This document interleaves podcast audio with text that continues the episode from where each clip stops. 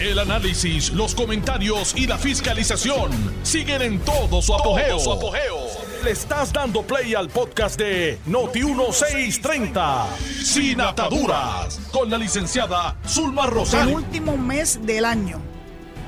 Esta es su amiga Zulma R. Rosario Vega en Sin Ataduras por Noti1, la mejor estación de Puerto Rico y primera fiscalizando.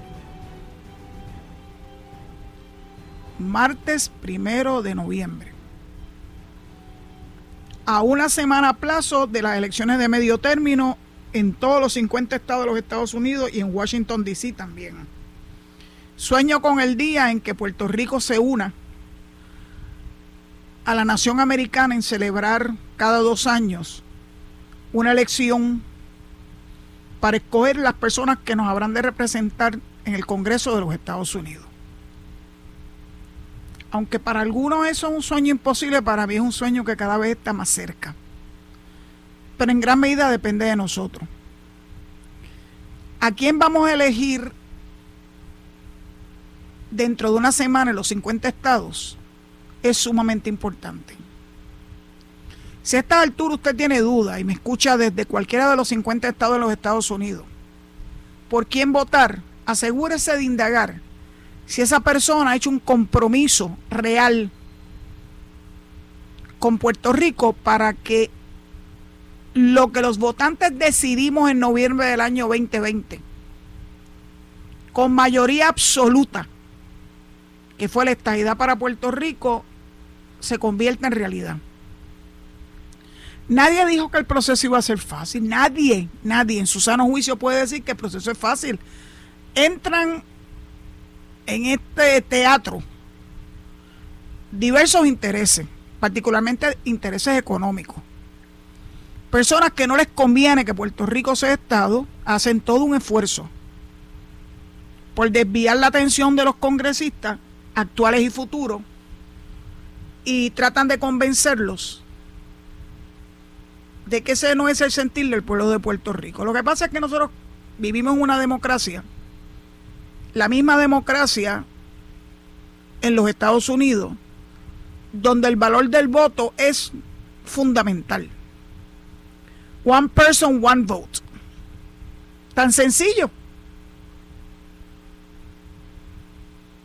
y aspirar a que Puerto Rico pueda tener representación real en el Congreso de los Estados Unidos, no indirecta, no a través de generaciones subsiguientes de puertorriqueños que han sido elegidos en los diferentes estados, que ha sido bueno, pero para Puerto Rico esa no es la solución. Especialmente si algunos de ellos han decidido darle la espalda a la determinación mayoritaria del pueblo de Puerto Rico. Puerto Rico votó estadidad. No tengan la menor duda. Así que la Alexandria Ocasio de la vida, que un principio, cuando fue elegida como congresista de uno de los distritos de Nueva York,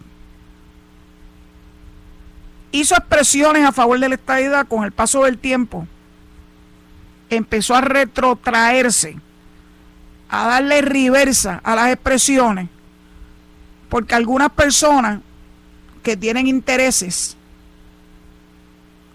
que van caminando distinto al sentir del pueblo de Puerto Rico, lograron convencerla de hacer mogollas en cuartos oscuros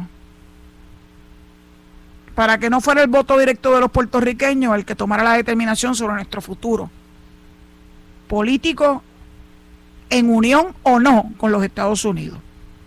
¿Y por qué él digo en unión o no? Bueno, pues es que las propias Naciones Unidas reconocen que son descolonizadoras la fórmula de estadidad, la fórmula de independencia y la, y la fórmula de libre asociación no reconoce al Estado Libre Asociado, no reconoce a la colonia. Eso, la colonia no puede ser descolonizante.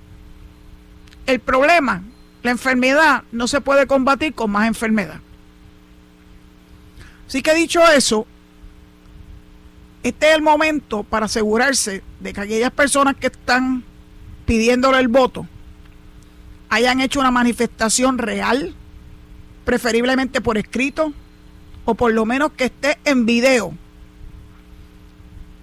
para que en un futuro, si desconocen esa expresión a favor de la estadidad, se le pueda hacer el reclamo de rigor. Hoy en día, el que más o el que menos tiene por lo menos un teléfono celular, le llaman inteligente,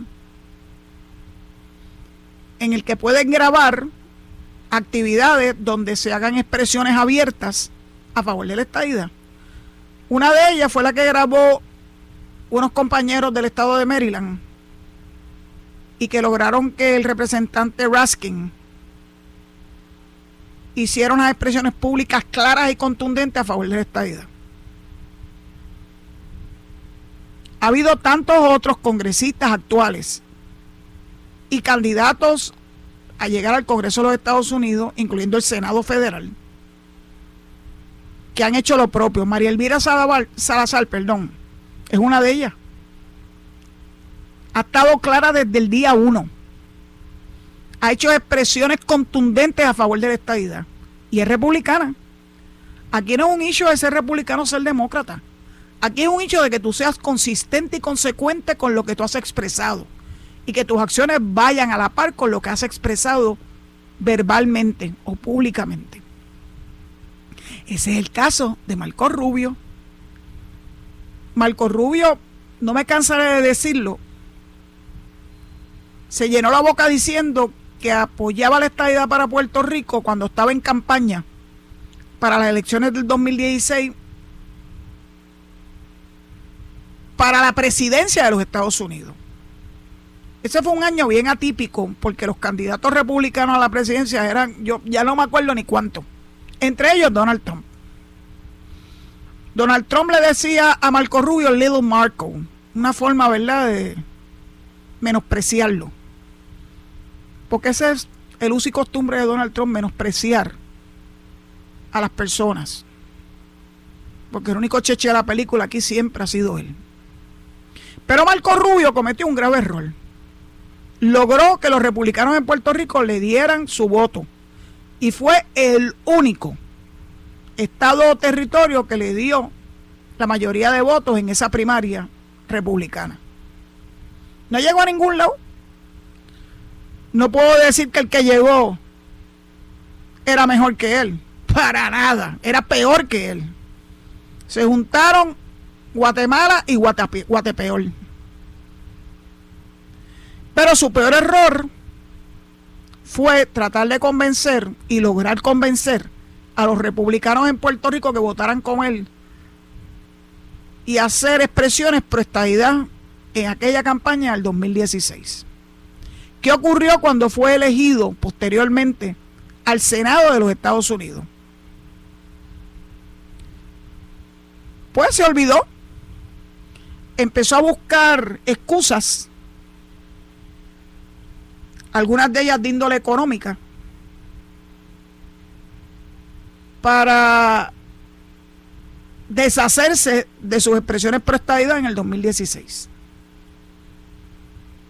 Una persona que es incapaz de sostener su palabra, para mí no vale nada, nada es lo que vale Marco Rubio para mí.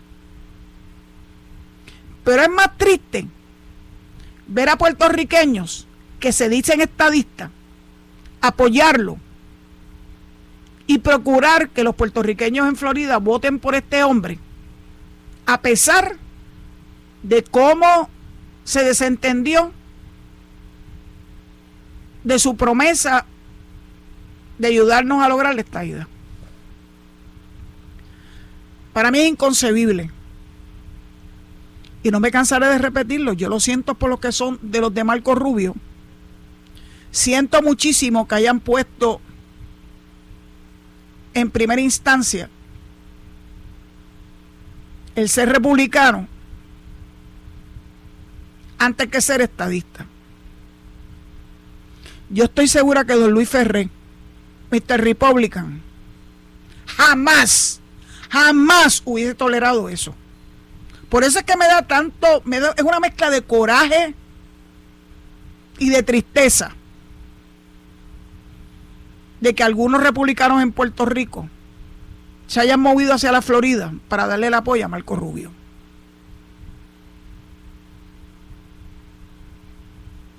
Me da vergüenza. Y de forma privada me he comunicado con ellos. Y le he dicho lo que yo pienso sobre ese particular. Lo que yo digo en este micrófono lo digo de frente, siempre. Por eso algunas personas no toleran el que haya expresiones, porque yo me sostengo en lo que digo. Así que todavía están a tiempo. Falta una semana para esa elección. Están a tiempo para desentenderse de Marco Rubio y procurar, aunque sea demócrata, que el voto se lo den al actual congresista Val Demings. He hablado de ella in extenso en este programa. Yo no la conozco, pero sí conozco que ha sido consistente en sus expresiones grabadas en apoyo de la estaida.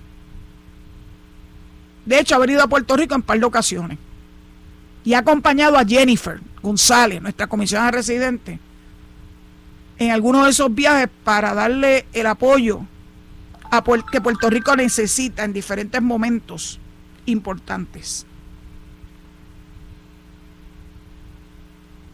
Dudo muchísimo que Valdemir se pueda desentender como hizo Marco Rubio.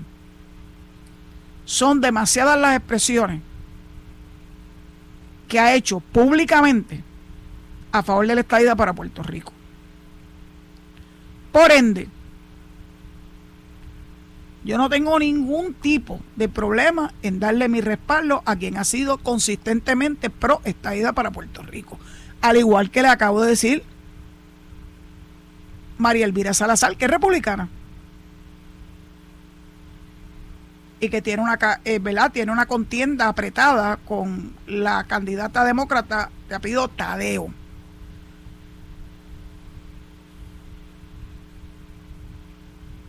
Es colombiana, la señora Tadeo.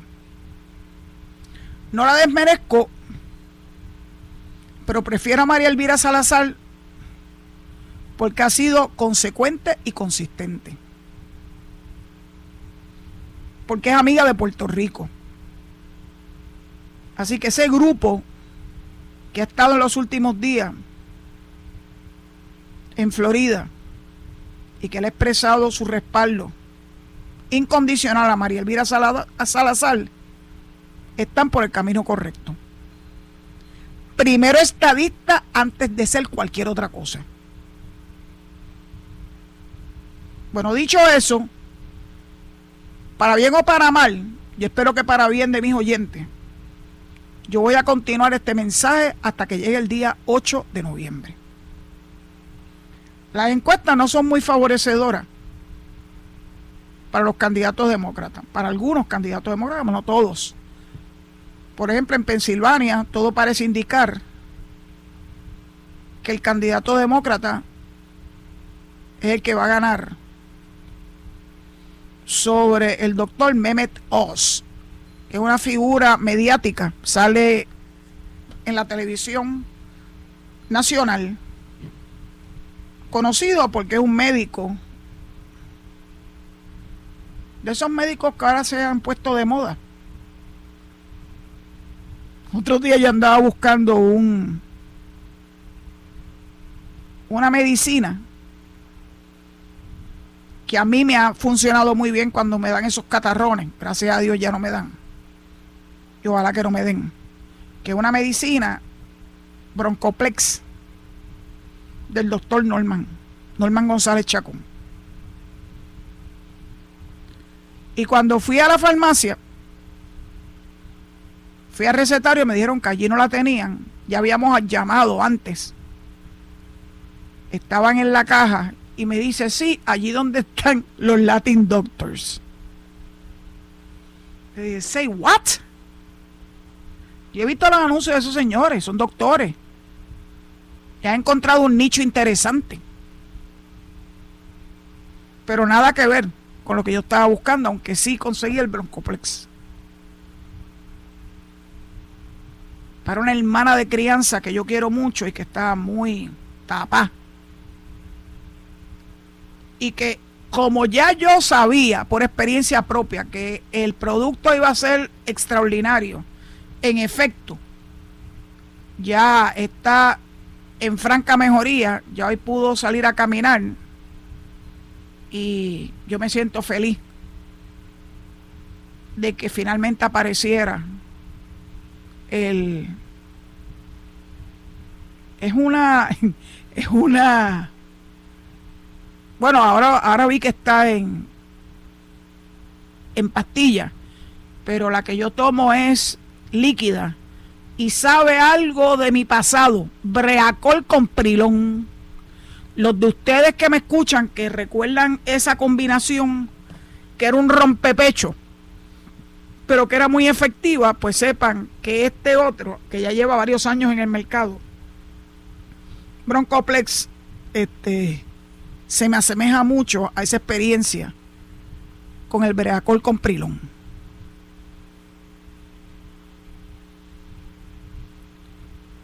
Pues así que Doctor Oz, que era por donde venía esto, aspira a un escaño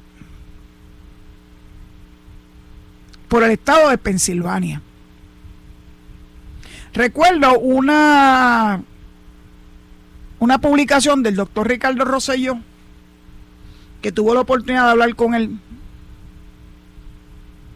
y explicarle por qué en Puerto Rico la inmensa mayoría de los puertorriqueños votamos a favor de la estadidad y el doctor Mehmet Oz le reconoció que él sabía poco de esto, a pesar de que en Pensilvania es un estado donde hay muchísimos puertorriqueños. Por eso, cuando usted tenga la oportunidad de hablar con un candidato, asegúrese de preguntarle cuál es su opinión con relación a Puerto Rico. Si no conoce, bueno, pues es su deber entonces instruirlo. Vaya a las actividades proselitistas. Sé que en Florida se están dando unas actividades tipo Puerto Rico, caravanas, casa por casa, etcétera. Los puertorriqueños siempre, siempre, de alguna forma u otra, nos expresamos como tal, como boricuas que somos. Y yo sé que yo tengo una audiencia que agradezco enormemente. En los diferentes estados de los Estados Unidos, que espero hayan hecho su trabajo de base e indagar quiénes son los candidatos, indagar cuáles son sus posturas, particularmente su postura con relación a la estadidad para Puerto Rico. Hoy una de las personas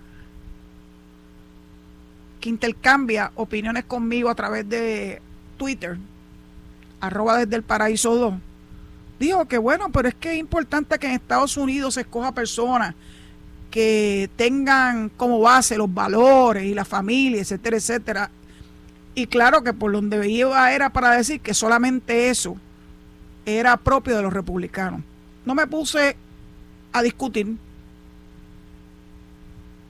Porque oigan, si hay alguien que habla de valor y ha hablado de valores consistentemente, hablar y actuar con relación a los valores, esta servidora.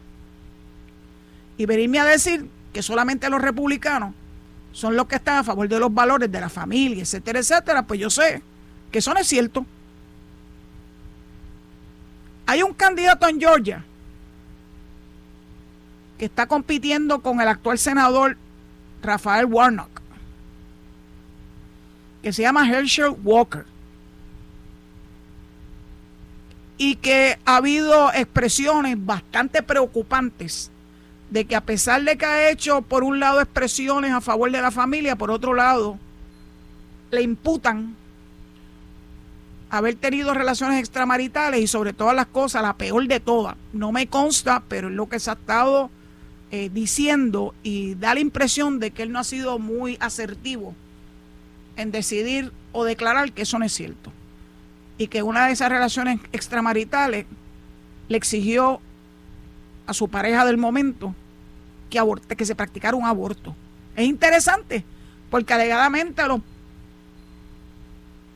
que llevan el porte estandarte en contra del aborto son los republicanos. Y este republicano, para que ustedes vean que lo que se debe siempre buscar es que la persona que dice algo lo confirme con sus actuaciones. Por eso es importante hacer una búsqueda, ver de todas las mayores posibilidades en términos de fuentes de información. ¿Qué se dicen? ¿Qué ha dicho? Y si la persona es consistente. Yo sé que requiere el que se haga un trabajo. Pues mire, ese es el trabajo que yo hago todos los días para sentarme frente a este micrófono. Pues yo pienso que yo me debo, es mi responsabilidad a mi público, poderle hablar de diferentes temas después de haber hecho un trabajo de investigación, por lo menos responsable. Yo no disparo de la manga, ni tiro piedras tampoco. Me acuerdo cuando yo era abogada litigante, yo veía algunos compañeros y compañeras en sala sacar de la manga Productions teorías que no estaban avaladas por la jurisprudencia ni por los precedentes. Y si uno no está pendiente, si uno no está, ¿verdad? Si uno es conocedor del tema y le hace la advertencia al juez o al juzgador, a lo mejor se la cree porque a veces dicen cosas con una certeza y con una seriedad y una seguridad que uno dice, wow, hasta que uno desenmascara. Una de las cosas que están corriendo ahora por las redes es que como consecuencia de Elon Musk haber adquirido finalmente a regañadientes porque ya tenía encima una demanda. Twitter, que es mi red social favorita, Algunos han dicho que si le va a abrir de vuelta las puertas a Donald Trump, a mí no me importa. Yo creo en la libertad de expresión. Lo importante es que no me coarte la mía. Porque en el momento que yo sienta que me está coartando mi libertad de expresión, en ese momento, pues yo, yo sabe lo que voy a hacer, ¿verdad? Se acabó Twitter. Hasta el momento eso no ha ocurrido. Hay muchos profetas del desastre allá afuera que especulan sin tener ningún tipo de prueba de sus expresiones. Yo prefiero esperar, evaluar, investigar para luego entonces expresar una, una, una opinión y compartirla con ustedes naturalmente. Así que dicho eso, les pido de favor que se queden en sintonía con Noti1 para que luego de la pausa, que la tengo encimita, encimita, encimita, vamos a ver si hoy está Nicole, la compañera del domingo. Regreso entonces a los micrófonos porque tengo unas cuantas cosas que quiero compartir con ustedes y que espero que sean de su interés y de su agrado. Dicho eso, le entrego el micrófono al amigo Edwin González allá en los estudios de Noti1 en Cupey, en Río Piedra, esperando su sintonía una vez termine esta pausa que viene ahora a las, a las Estás escuchando el podcast de Sin Atadura. Sin Atadura. Con la licenciada Zulma Rosario. Por Noti1630. Noti Muchas gracias, Nicole. Eh, espero que hayas disfrutado tu cumpleaños como te lo merece. Bendito. Si es una bebé, una bebé con un alma de gente ya muy madura. Creo que todavía puedo decir que cumplió 20 añitos. Pero ya va llevando una trayectoria muy bien encaminada en los medios. Y no creo que tenga que tener una bolita de cristal para saber que tiene todo lo que se necesita para tener una gran y exitosa carrera en este medio. Yo empecé tarde, Nicole. Tú estás empezando bien joven, así que aprovecha esta coyuntura y esta oportunidad que te está dando Noti1, la mejor estación de Puerto Rico. Qué mejor, qué mejor forma de comenzar tu carrera que a través de los micrófonos de Noti1. Bueno, vamos a hablar un ratito de el inicio del juicio en contra de los únicos dos coacusados en el caso del fraude de los 9 millones que se le imputa desviar los fondos que estaban asignados por la legislatura de Puerto Rico para el centro de trauma de Mayagüez mediante un esquema terrible donde solamente ganaban los que hoy son acusados, algunos de los cuales levantaron las manos cuando vieron que la evidencia que tenía la Fiscalía Federal era abrumadora. De hecho, el caso se suponía que empezara ayer y resulta que uno de los dos, de los tres que no se había querido declarar culpable, se resistía eh, un tal Kirkland que participó activamente en ese esquema fraudulento que desvió los fondos que tanto lloraron y tanto reclamaron a la legislatura de Puerto Rico y que eventualmente no fueron utilizados para lo que fue asignado por la legislatura de Puerto Rico. Así que quiero decirle que en el día de hoy nos relata el nuevo día que ya el jurado fue seleccionado. Recuerden que los juicios de naturaleza criminal en el foro federal siempre son con jurados y que los jurados tienen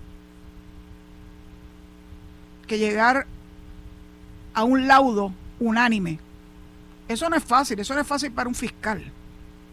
Pero cuando los fiscales tienen la evidencia contundente para poder demostrar más allá de dudas razonables que el acusado o los acusados en efecto cometieron lo que se les imputa, pues se logran, se logran las convicciones, no es imposible.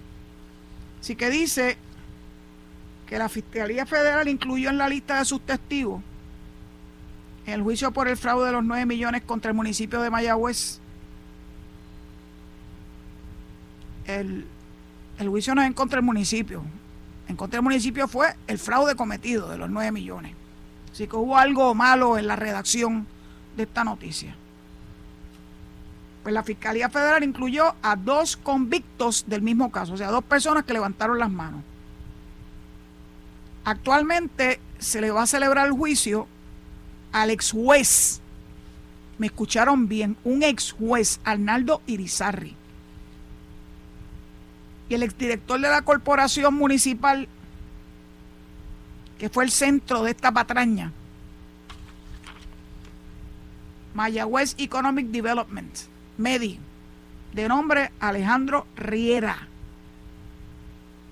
El periodista puso Rivera, es Riera, Alex Figueroa, por favor. Antes de completar la selección del jurado, el Ministerio Público leyó los nombres de los testigos que pudiera sentar a declarar en el juicio. Uno de los nombres que la fiscal Miriam Fernández leyó fue el, del, el de Roberto Mejil. A Roberto Mejil yo lo conozco. Se lo he dicho en más de una ocasión cuando yo era abogada externa del municipio de Guayanilla y el alcalde era Seferino Pacheco, Giudicelli Roberto Mejil era uno de sus asesores. Posteriormente Roberto Mejil corrió y perdió como candidato a alcalde en Guánica por el Partido Nuevo Progresista, sí señores. My wonders never cease. Pero cuando de chavo se trata, ay muchachos le da lo mismo que sea de un lado o sea del otro. Se alió con un municipio popular, con un alcalde popular como Guillito, José Guillermo Rodríguez, y se embarró para el resto de sus días. Así que es una lástima que una persona que yo reconozco como muy, muy inteligente se haya convertido en uno de esos tantos que solamente responden al cántico de sirena de los chavos. Dicen que hasta una piscina hizo en su casa. Así que, aparte de decir que me avergüenzo de Roberto Mejil, pues esta es una de las personas que se declaró culpable y que ya la Fiscalía Federal ha indicado que va a testificar en contra de los dos que están que van para juicio. Repito, el ex juez Arnaldo Irizarri y el exdirector de la Corporación Municipal Medi, Alejandro Riera Fernández.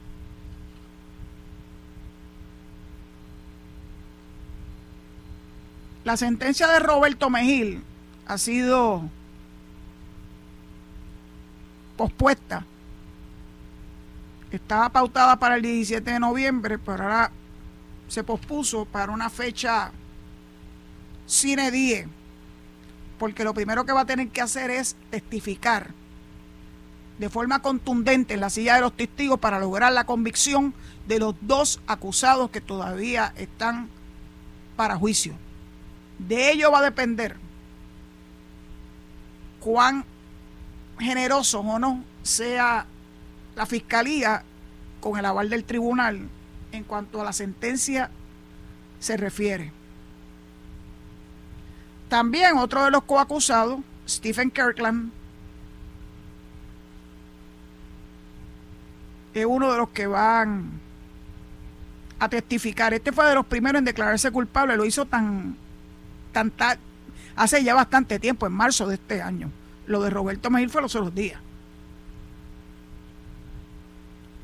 Es interesante esto que pone el periodista. Dice, antes de que comenzara la selección del jurado, Irizarri y Riera Fernández tuvieron que escuchar de la fiscal Fernández una extensa explicación del esquema, debido a que otro de los acusados se declaró culpable junto antes de que comenzara el juicio. Eso es Kirkland. Joseph. Stephen se declaró culpable en marzo y su hermano Joseph se declaró culpable ayer.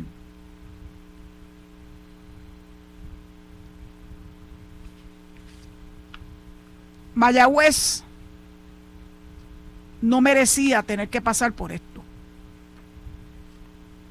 Por más que se ha querido lavar las manos, el exalcalde José Guillermo Rodríguez Guillito, no hay forma que tú te puedas lavar las manos cuando tú eras el que presidía la corporación. Una corporación creada con tu aval y el de la Asamblea Municipal, by the way.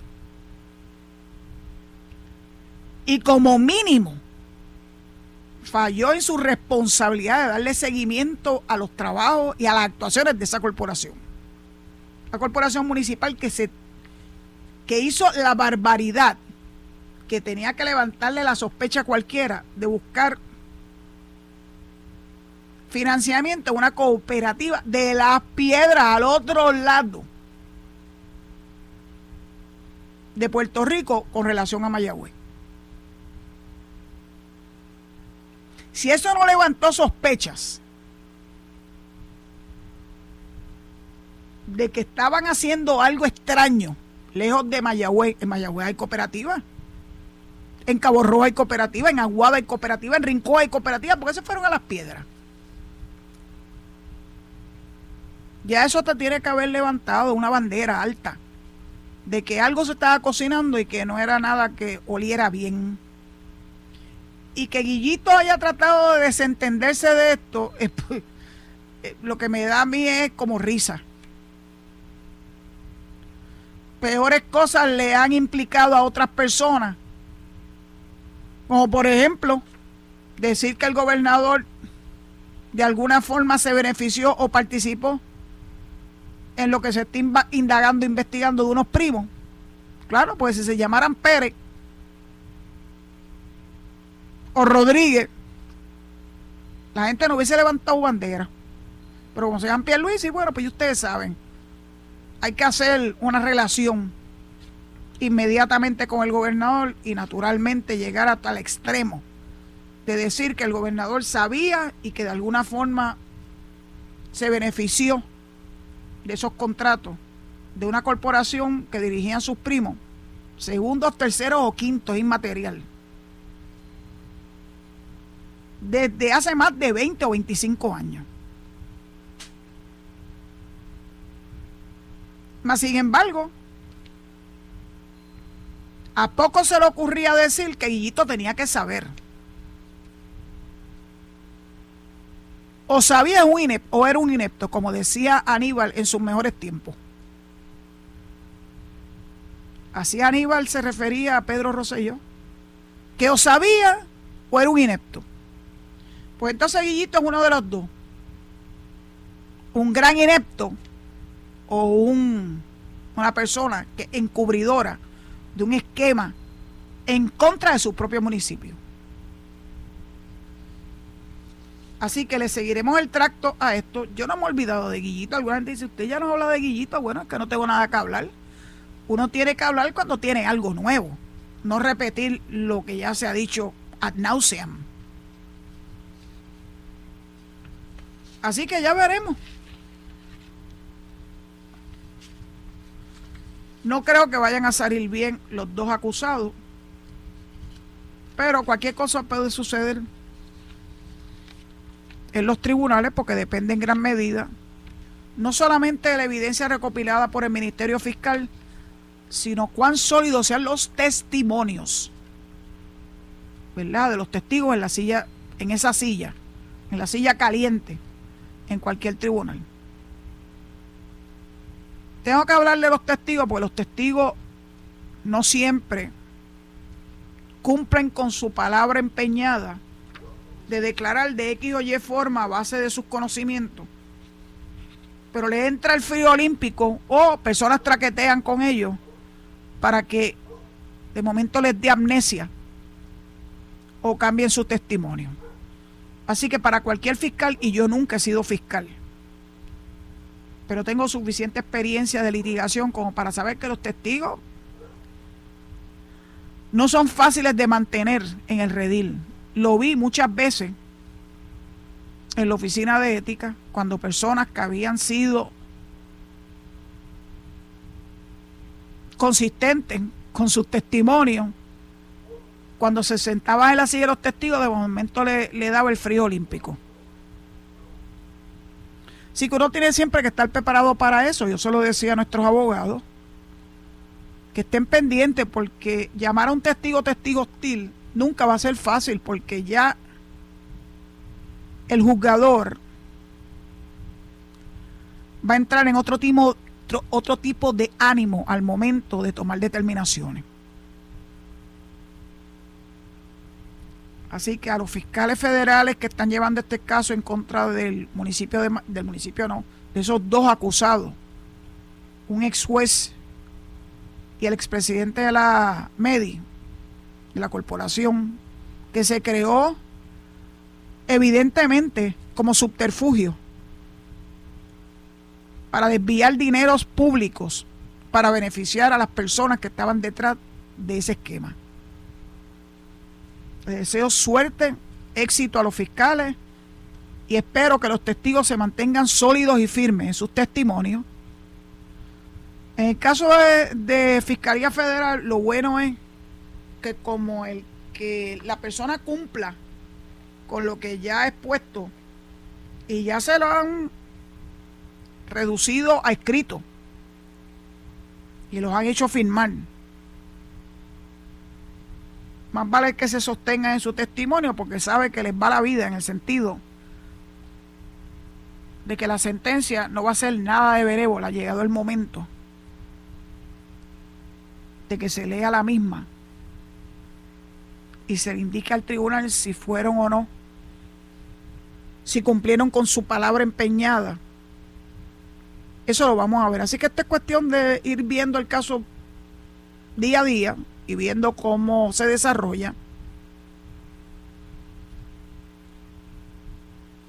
la verdad que esto es una profesión llena de, de retos. Alguien alguna vez me preguntó en más de una ocasión, alguien es,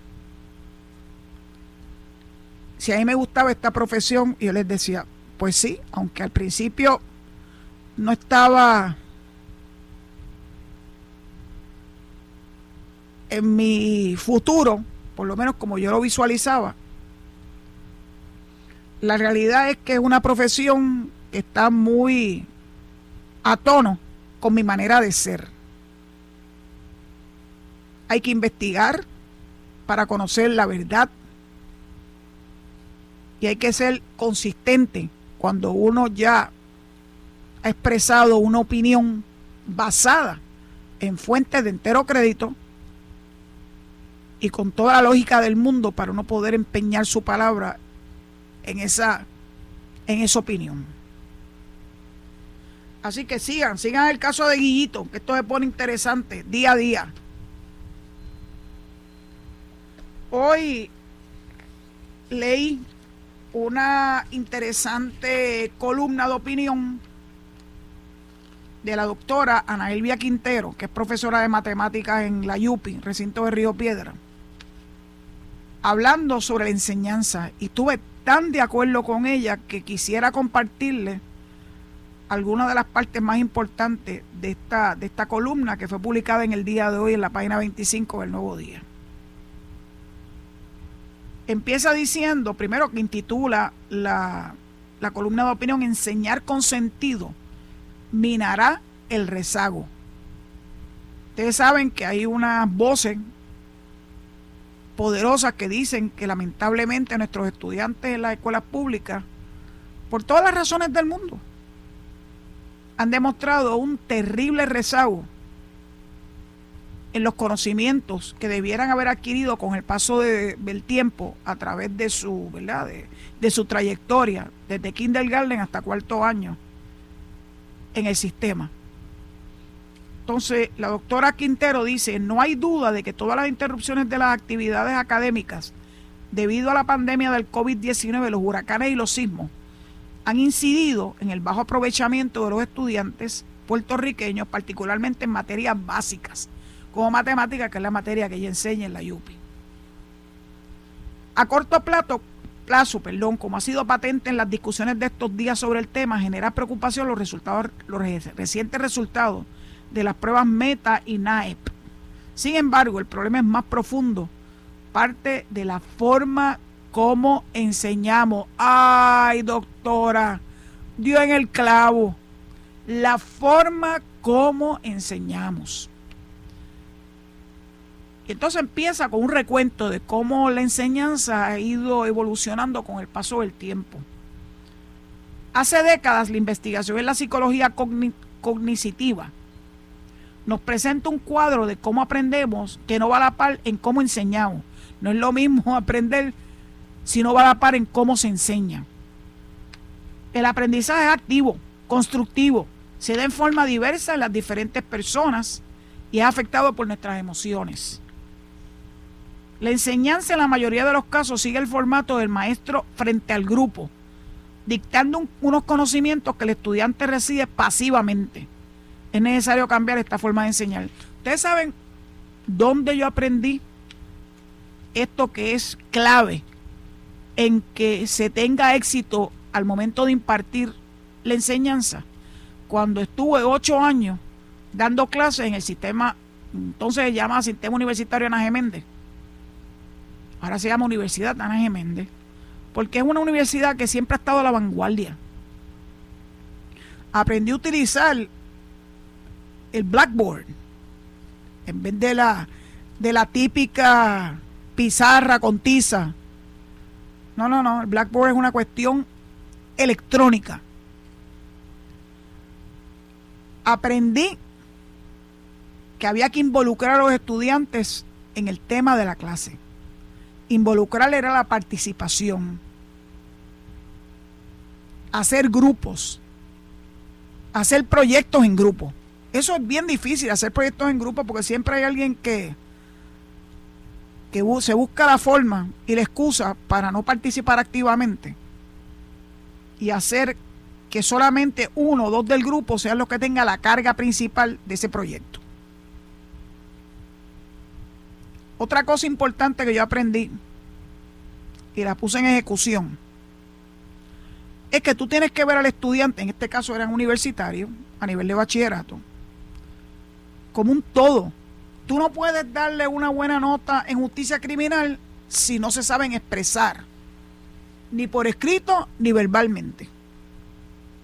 Tantas veces escuché estudiantes universitarios decir íbanos y teníanos, que yo no lo podía tolerar y yo le decía, ¿saben una cosa? Yo los voy a corregir. Si no lo hicieron en su formación en la escuela, yo me voy a encargar de hacerlo porque a mí me daría vergüenza que ustedes reciban un diploma como una persona educada a nivel de bachillerato y ni siquiera sepan hablar bien. La expresión escrita igual. Así que la mitad de la nota era esa, dramática, y saber utilizar correctamente el idioma. Muchos de mis estudiantes eran policías, alguaciles, oficiales de custodia, que en alguna que otra ocasión me decían, pero eso que tiene que ver con mi profesión, y tiene todo que ver con tu profesión. Porque un policía que no sabe redactar un informe, aunque sea de un accidente de tránsito, sabe lo que van a hacer los abogados de la otra parte, ¿verdad? Van a hacer papillas ese informe. Y usted va a terminar sintiéndose muy, muy mal. Así que asegúrese de aprender a redactar con corrección y de hablar con corrección también. Pues usted en algún momento se va a sentar en la silla de los testigos. Y usted tiene que ser firme en su testimonio siempre y cuando sea la verdad. Y parte de esa firmeza tiene que ver con la forma en que usted se expresa. De verdad que yo me sentí privilegiada de haber podido estar esos ocho años con el sistema Ana Geméndez y ayudar en la formación de un grupo bastante grande de, ¿verdad? de estudiantes de justicia criminal, muchos de los cuales siguieron estudios universitarios, algunos tienen ya su doctorado. Algunos son abogados y abogadas. Y son personas que han conseguido que se les tome en consideración al momento de recibir ascensos y otro tipo ¿verdad? de retribución, porque han demostrado que tienen lo que se necesita para estar en su posición o una posición de más alta envergadura. Así que agradezco mucho a la columna de la doctora Quintero y el que hubiese hecho énfasis en la importancia de saber enseñar para que el que está al otro lado, que es el alumno, pueda aprovechar al máximo la enseñanza y que sea partícipe de la enseñanza. Bueno, dicho eso, si no devuelve el micrófono a Edwin, me van a regañar, porque ustedes saben que inmediatamente viene Enrique Quique Cruz y luego Luis Enrique Falú Así que deseo que se mantenga en sintonía con Noti1, la mejor estación de Puerto Rico y primera fiscalizando. Y será hasta mañana a las 4 de la tarde. Esta es su amiga Zulma Rosario y Vega, que tengo madre, en Sin Atadura. Será hasta mañana. Dios los bendiga. Esto fue el podcast de Noti1630, Sin Ataduras, con la licenciada Zulma Rosario.